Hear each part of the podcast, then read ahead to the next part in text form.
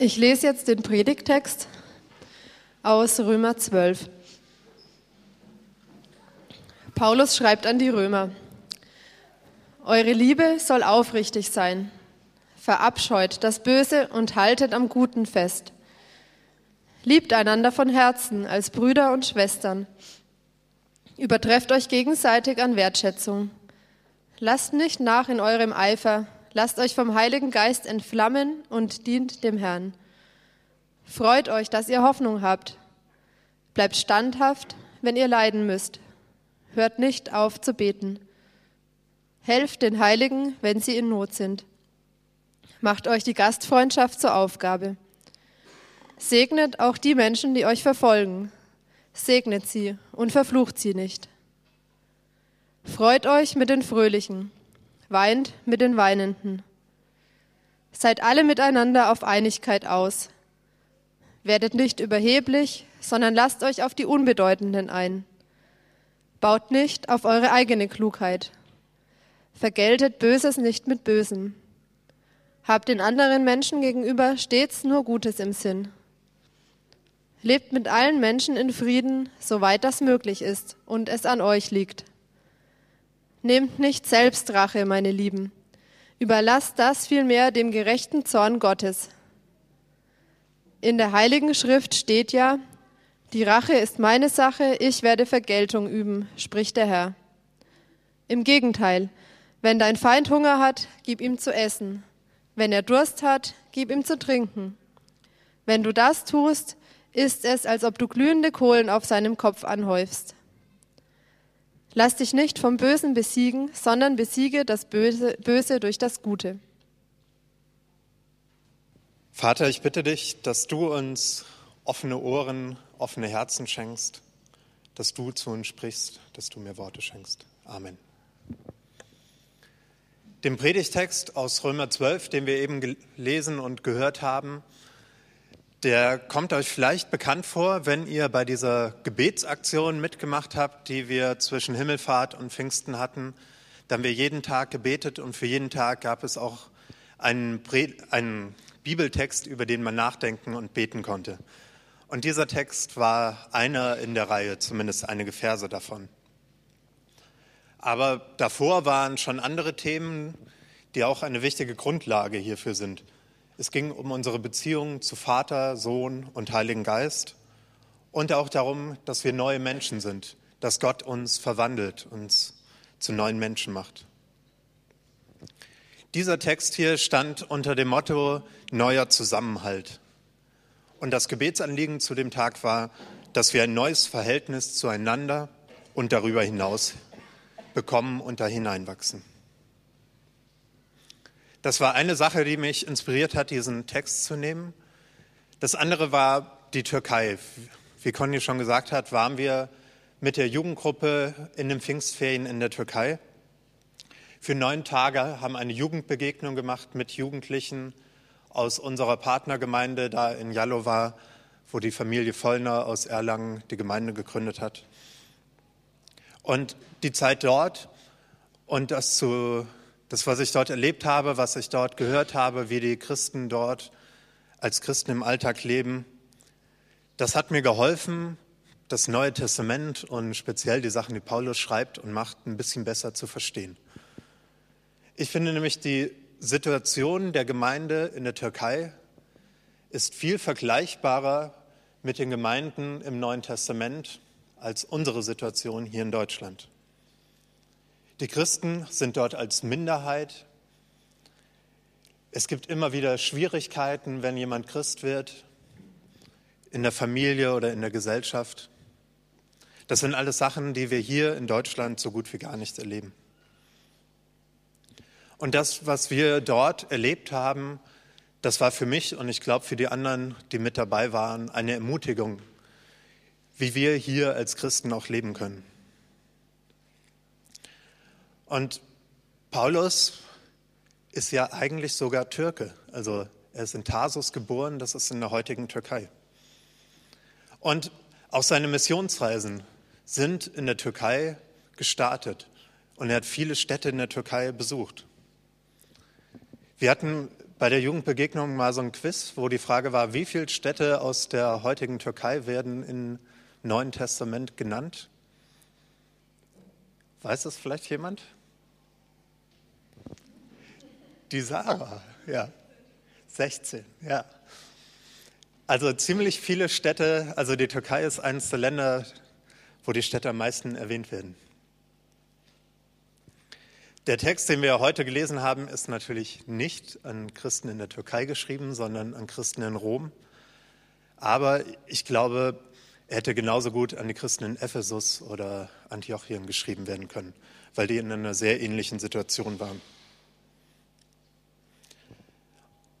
Die Predigt von heute ist aber auch so eine Art Fortsetzung von letzter Woche. Letzte Woche hat Udo über Liebe gepredigt. Gott ist die Liebe.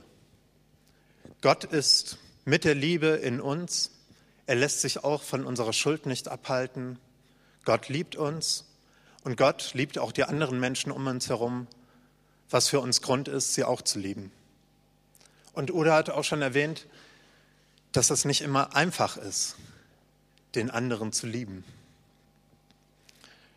Und das ist auch ein bisschen das Thema, um was es heute geht in diesem Text den anderen lieben. Wie kann das ganz konkret aussehen? Es ist nicht immer einfach, aber in vielen Sachen doch möglich. Wenn wir den Text uns anschauen, den wir gehört haben, dann sind das ziemlich viele Aufforderungen, die Paulus macht. Zack, zack, zack geht's da. Und auch ein bisschen wild durcheinander auf den ersten Blick. Und auf jeden Fall hat Paulus seinen sehr hohen Anspruch an die Christen in Rom. Was man dabei aber nicht vergessen darf, dass vor diesem Text schon elf Kapitel Römerbrief waren. Elf Kapitel, wo Paulus ganz ausführlich über Gnade und Liebe geschrieben hat, dass wir durch Gottes Gnade gerettet sind, dass Gott uns liebt. Diese Gnade, von der wir eben im letzten Lied auch gesungen haben. Ich möchte jetzt den Text nochmal anschauen und zu jedem der Verse ein, zwei Gedanken nennen und teilweise auch Beispiele von Erlebnissen oder Berichten aus der Türkei, die ich da gehört habe. Vers 9 beginnt mit Eure Liebe soll aufrichtig sein. Verabscheut, verabscheut das Böse und haltet am Guten fest. Paulus sagt mal, dass Gottes Liebe durch den Heiligen Geist in uns ist. Und das ist das Entscheidende. Die Liebe ist das Entscheidende für den Umgang der Christen miteinander, aber auch darüber hinaus, über die Gemeinde hinaus. Sie ist in uns und sie soll aufrichtig sein, nicht geheuchelt. Wir können echte Liebe, aufrichtige Liebe nicht irgendwie spielen, dann ist es nicht echt. Aber wir können sie auch nicht selber produzieren, sie kann nur von Gott kommen. Wenn wir erkennen, dass unsere Liebe nicht echt ist oder dass uns Liebe fehlt, dann können wir Gott darum bitten, dass er uns Liebe schenkt, dass er uns immer weiter auf diesem Weg der Liebe führt. Aber da diese echte Liebe immer von Gott kommt, können wir auch nicht so tun, dass wir es sind, die so toll sind, die so lieben, die das Gute tun. Ja, das Gute sollen wir tun, uns im Guten hingeben und das Böse verabscheuen. Eigentlich sind die ganzen Verse, die jetzt noch kommen, eine Konkretisierung von dem, was hier geschrieben ist. Echte Liebe, Gutes tun, das Böse verabscheuen. Liebt einander von Herzen als Brüder und Schwestern. Übertrefft euch gegenseitig an Wertschätzung. Hier spricht Paulus diese besondere Zusammengehörigkeit in der Gemeinde an. Dadurch, dass wir zur Gemeinde gehören, sind wir Brüder und Schwestern. Wir hängen zusammen, wir sind eine Familie. Und ich liebe den anderen. Das bedeutet auch, ich interessiere mich für ihn. Er ist mir nicht egal. Ich mache mir Mühe, ihn kennenzulernen, auch wenn es wirklich mühevoll ist. In der Türkei ging es uns so, die meisten Türken, mit denen wir da zu tun hatten, die haben natürlich nicht Deutsch gesprochen und Englisch auch nicht unbedingt. Es war eine Herausforderung, mit ihnen zu kommunizieren, aber Wir haben diese Herausforderung angenommen und uns bemüht, auf die verschiedensten Arten und Weisen zu kommunizieren. Am Ende konnten auch alle von uns ein paar türkische Sätze und die Türken konnten ein paar Sätze auf Deutsch sagen. Hier sieht man den Zettel, den wir hatten mit den wichtigsten Vokabeln und Ausdrücken, die man so braucht. Diese Mühe, die wir uns gemacht haben, zu kommunizieren und den anderen kennenzulernen, die hat sich auf jeden Fall gelohnt. Dadurch konnten wirkliche Freundschaften wachsen. Wenn ich mir diese Mühe mache, dann erkennt der andere, dass ich mich für ihn interessiere, dass ich ihn schätze, dass ich ihn wertschätze. In Wertschätzung sollen wir einander auch überbieten, den anderen höher stellen als mich selbst.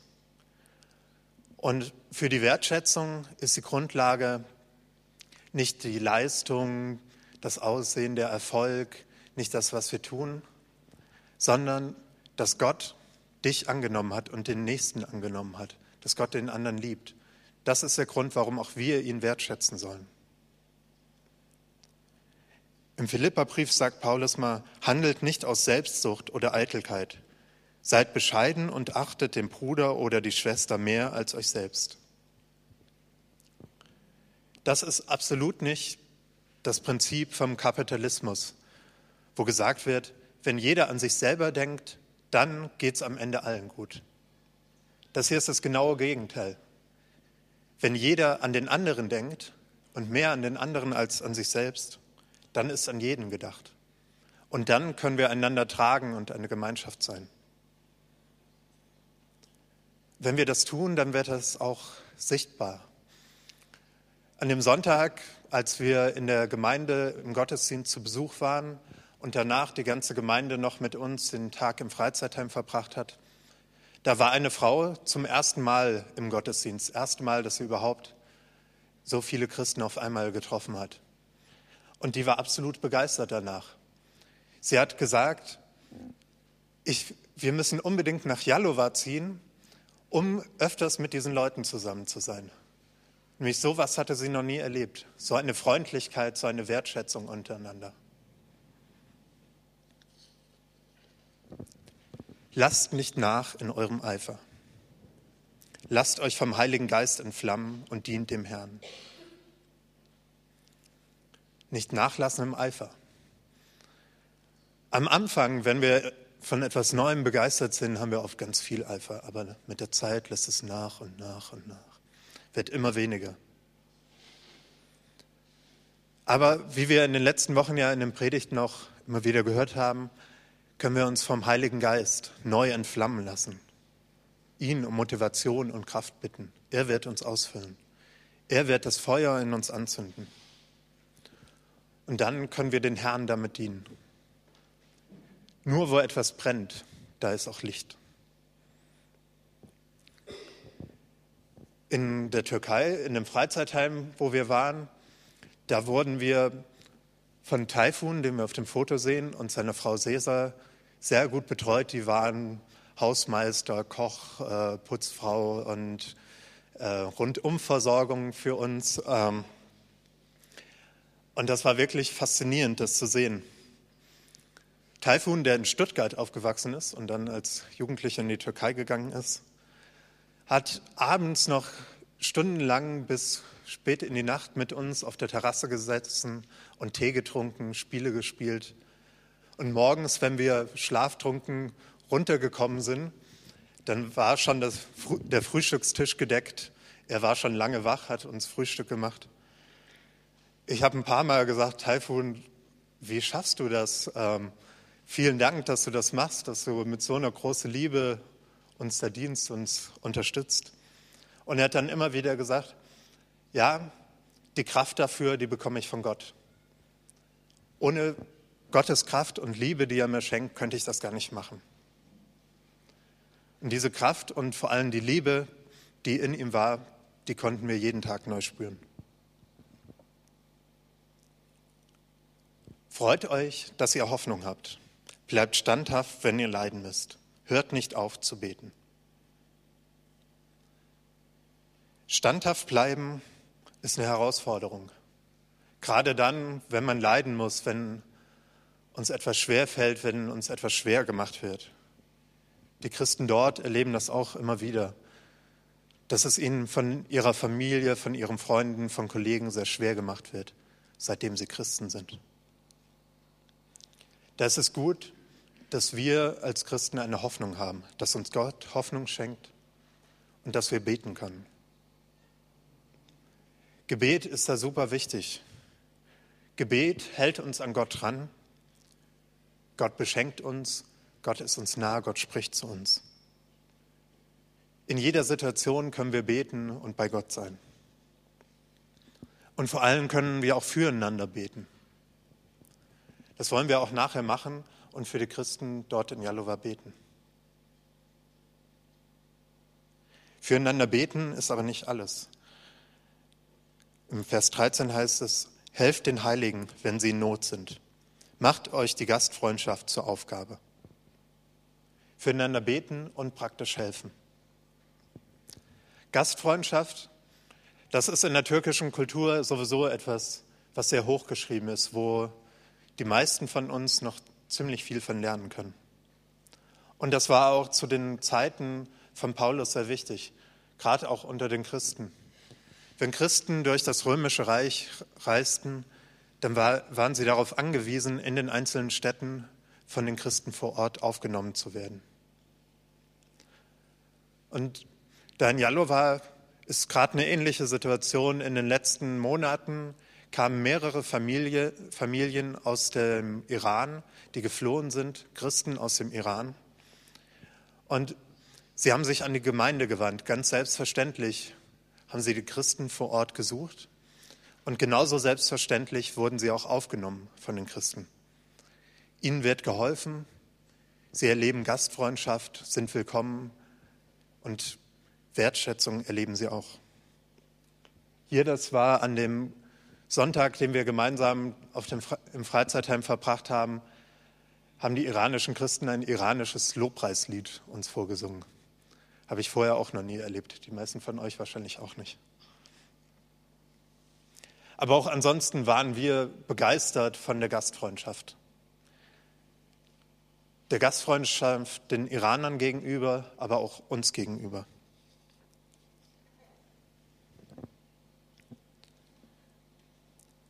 Im Vers 14 geht es plötzlich anders weiter. Der Blick geht nach außen. Segnet auch die Menschen, die euch verfolgen segnet sie und verflucht sie nicht. Man könnte sagen, ein ziemlich plötzlicher Übergang von dem, was in der Gemeinde geschehen soll, zu dem, was nach außen geschieht. Aber es ist kein grundsätzlicher Unterschied da. Das, was auch den Umgang mit den Menschen außerhalb der Gemeinde prägen soll, ist auch die Liebe. Den Feind lieben und ihn segnen das ist erstmal absurd und fällt uns sicherlich auch nicht leicht. Aber das ist auch das, was Jesus gemacht hat, was er gesagt hat, was er ja von seinen Jüngern verlangt hat. Das ist sicherlich die radikalste Form der Nächstenliebe. Und das widerspricht allem, was wir kennen aus der Gesellschaft damals und auch heute. Segnet eure Feinde. Segne Gaddafi, der wie Heuschrecken über Europa herfallen will. Segne deinen Kollegen, der dich mobbt. Segne deine Lehrerin, die dich nicht ausstehen kann. Segne deinen Ex-Mann. Segne. Segne sie und verfluche sie nicht.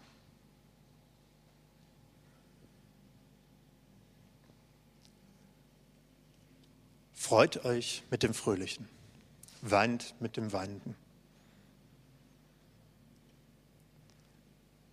Mit den Menschen um uns herum können wir mitfühlen. Es ist uns nicht egal, wie es ihnen geht.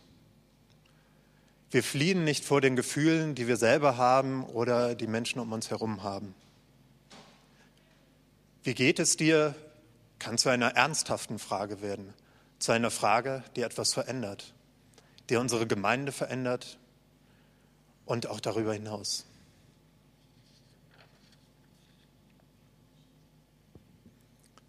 Seid alle miteinander auf Einigkeit aus. Paulus erwähnt im Römerbrief und in den anderen Briefen immer wieder, wie wichtig ihm Einigkeit und Einheit ist. Wir sind eins, wir können zusammengehören, Griechen und Juden, Männer und Frauen, Sklaven und Freie. Durch Jesus ist Einheit möglich. Die Grenzen werden eingerissen, die zwischen uns sind. Unser Motto der Jugendbegegnung war Freundschaft ohne Grenzen. Und wir haben das erlebt, Einheit ohne Grenzen. Durch Jesus waren wir eins. Wir waren Deutsche und Türken und Deutsch-Türken und Türk-Deutsche, ähm, Engländer, Iraner, alles Mögliche. Wir waren zusammen und wir gehörten zusammen, verbunden durch Jesus. Und es freut mich, dass wir auch hier zusammengehören mit allen, die hier in der Gemeinde sind und dass heute sogar für jemanden übersetzt wird, dass wir auch verschiedene Sprachen sprechen. Wir gehören zusammen durch Jesus. Und auch unterschiedliche Stile, Methoden oder Ansichten in einzelnen Fragen sind kein Grund, auseinanderzugehen. Wir finden sicherlich auch viele Sachen, die in der Gemeinde in Jalova anders gemacht werden als bei uns hier. Aber das ist nicht das Entscheidende. Das haben wir auch erlebt. Einheit ist möglich, auch wenn manche Sachen anders gemacht werden. Werdet nicht überheblich, sondern lasst euch auf die Unbedeutenden ein. Baut nicht auf eure eigene Klugheit. Lasst euch auf die Unbedeutenden ein. Freundschaft ohne Grenzen war unser Motto. Aber ziemlich oft erleben wir es, dass zwischen Menschen Grenzen sind, dass da Mauern zwischen sind. Wir halten andere für unbedeutend. Wo sind da bei dir die Grenzen? Wo sind in dir drin solche Mauern, die dich von anderen Menschen abhalten? Mit wem wollen wir nichts zu tun haben? Wen halten wir für unbedeutend? Vielleicht, weil er zu einer anderen Kultur gehört, zu einem anderen Milieu. Bei diesem Kongress in Stuttgart, Gemeinde 2.0, gab es einen Vortrag über die verschiedenen Milieus, die es in Deutschland gibt, die bürgerliche Mitte und die modernen Performer und alles Mögliche. Da gab es auch diesen Begriff Ekelschranken. Zwischen den verschiedenen Milieus in Deutschland sind Ekelschranken. Der traditionelle ekelt sich vor den modernen Performer der, und umgekehrt genauso. Die können miteinander nichts anfangen. Da sind kaum Berührungen möglich. Aber das geht nicht nur von oben nach unten, sondern auch von unten nach oben. Ein Hedonist will mit den liberal-intellektuellen auch nichts zu tun haben und findet die total merkwürdig und bedeutungslos. Kennen wir auch solche Ekelschranken in uns anderen Menschen gegenüber? Wir sagen ja immer, wir sind für alle offen. Aber wenn die Leute dann plötzlich direkt vor uns stehen und mit mir was zu tun haben wollen, vielleicht auch in meine Gemeinde kommen wollen oder sogar in meinen Hauskreis, zerstört das nicht die Harmonie? Die passt doch nicht zu uns.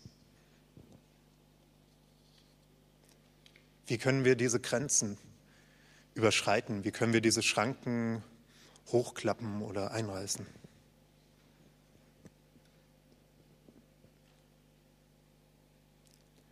Vergeltet nicht Böses mit Bösen. Habt den anderen Menschen gegenüber stets nur Gutes im Sinn. Vergeltet nicht Böses mit Bösen. Das ist ein Teufelskreis, der eigentlich die ganze Welt bestimmt. Wie du mir, so ich dir. Vergeltet Böses mit Bösen. Diesen Teufelskreis können wir durchbrechen, indem wir mit Guten auf Böses reagieren? Wo erlebst du in deinem Alltag so Böses? Wo erlebst du diesen Teufelskreis? Wo ist vielleicht der Punkt, wo du einhaken kannst und diesen Teufelskreis durchbrechen kannst.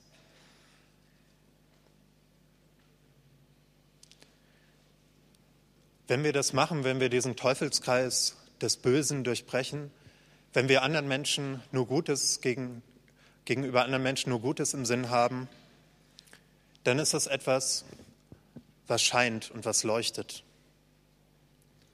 Der Name der Gemeinde heißt, ist Leuchtturmgemeinde.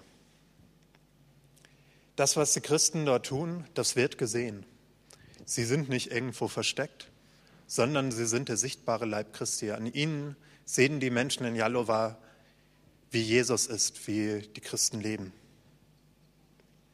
Paulus sagt mal, wenn ihr als Kinder Gottes mitten in dieser verdorbenen und heillosen Welt vorbildlich lebt, werdet ihr unter euren Mitmenschen wie Sterne am Nachthimmel leuchten.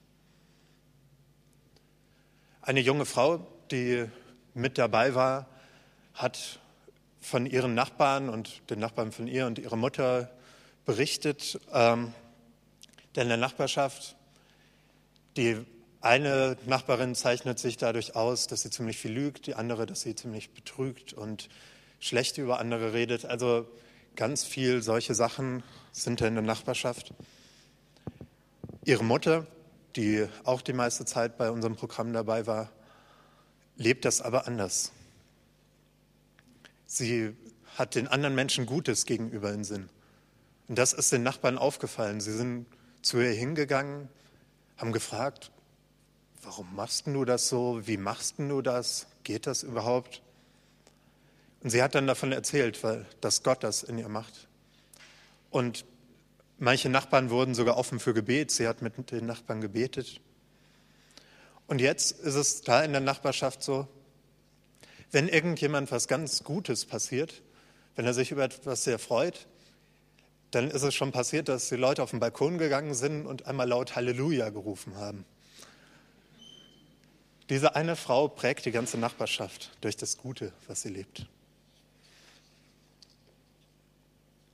Lebt mit allen Menschen in Frieden, soweit das möglich ist und an euch liegt. Gott ist ein Gott des Friedens. Gott schenkt uns durch Jesus Christus, durch Jesu Leben, durch seinen Tod, durch seine Auferstehung Frieden.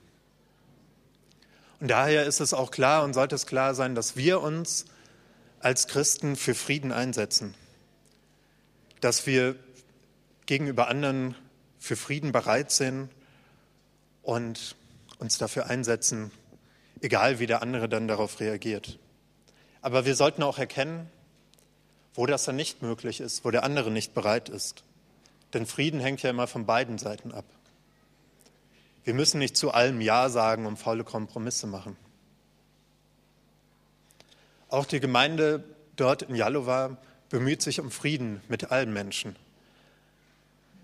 Michael Vollner, der die Gemeinde leitet, der versucht mit möglichst vielen Leuten in Jalova im guten Kontakt zu stehen, mit den Nachbarn, aber auch mit den offiziellen und wichtigen Leuten in der Stadt. So trifft er sich mal mit dem Polizeichef, mal mit dem Vorsitzenden der Islamischen Partei und trinkt einen Tee zusammen. Und das konnten wir auch ein bisschen unterstützen in der Zeit, wo wir da waren, da unsere Jugendbegegnung offiziell von der EU gefördert wurde, konnten wir ein paar so Termine machen mit wichtigen Leuten in der Stadt. Da waren wir einmal bei diesem zweiten Bürgermeister, der auf dem ersten Bild zu sehen war, und hier beim Gouverneur der Provinz, also sowas wie der Ministerpräsident der Provinz Jalova, die haben uns sehr freundlich empfangen jeweils. Und wir waren auch bei Müftü, dem sozusagen dem islamischen Dekan für Jalova. Dort haben wir die Moschee besucht, waren bei einem Gebet dabei, konnten das beobachten. Er hat uns noch einiges erzählt auf Deutsch, weil er mal in Deutschland war, über den Islam und die Sachen erklärt, was in der Moschee alles so ist. Und ist uns auch sehr, sehr freundlich begegnet. Und eine Sache, die er erwähnt hat, war, dass das das ist, was er in Deutschland, er war in Marburg, was er da erlebt hat. Als er da eine islamische Gemeinde, eine Moschee geleitet hat, haben die Christen, die Kirchen ihn ja sehr respektiert, waren sehr höflich, kamen ihm entgegen. Und er versucht das jetzt auch in Jalova zu leben. Eine Auswirkung von dem interreligiösen Dialog, den es bei uns gibt, wo wir uns manchmal fragen, was soll das überhaupt? Es hat auf jeden Fall Auswirkungen. Und er hat uns dann sogar gebeten, in der Moschee ein Lied zu singen. Dann haben wir ein Lobpreislied in der größten Moschee von Jalova gesungen. Wer miteinander redet, wer miteinander isst, Tee trinkt, der bekämpft sich nicht. Daher können wir uns auch für ein friedliches Miteinander einsetzen. Und wenn uns Böses geschieht, dann nehmt nicht Selbstrache, meine Lieben. Überlasst das vielmehr dem gerechten Zorn Gottes. In der Heiligen Schrift steht ja, die Rache ist meine Sache. Ich werde Vergeltung üben, spricht der Herr. Das brauchen wir gar nicht lange behandeln, nämlich Rache ist nicht unsere Sache. Müssen wir uns nicht drum kümmern, da kümmert sich Gott drum. Gott ist gerecht und er wird Recht schaffen. Darauf können wir vertrauen. Paulus zitiert hier das Alte Testament und gleich im nächsten Vers macht er das nochmal. Einen spannenden Vers aus den Sprüchen hat er da. Im Gegenteil, wenn dein Feind Hunger hat, gib ihm zu essen. Wenn er Durst hat, gib ihm zu trinken. Wenn du das tust, ist es, als ob du glühende Kohlen auf seinen Kopf anhäufst. Hier ist sie wieder, diese Feindesliebe, dieses, da wo Böses ist, Gutes tun. Durch Wohltaten unseren Feind beschämen, damit er anfängt nachzudenken und seine Haltung ändert. Diese Kohle, das war in Ägypten ein Ritual. Wenn man als Zeichen der Reue ist mit, mit einem Topf mit Kohle auf dem Kopf rumgelaufen. Daher kommt so der Ausdruck hier. Die Gemeinde hat das da auch erlebt, dass es mal ziemlich hetzerische Artikel über sie gab, wo sehr abstruse Sachen behauptet wurden, sehr, sehr negativ über die Gemeinde berichtet. Und der Micha hat es dann so gemacht, dass er einfach in das Büro gegangen ist, wo die Leute waren, die das geschrieben haben, ist einfach zu denen hingegangen und hat das Gespräch gesucht. Die hatten ziemlich offene Münder, als er reinkam und sich vorgestellt hat, waren, ja, haben nicht schlecht gestaunt und waren auch beschämt. Es hat geholfen. Sie haben ihr Verhalten geändert und nicht mehr diese Sachen geschrieben. Lass dich nicht vom Bösen besiegen, sondern besiege das Böse durch das Gute.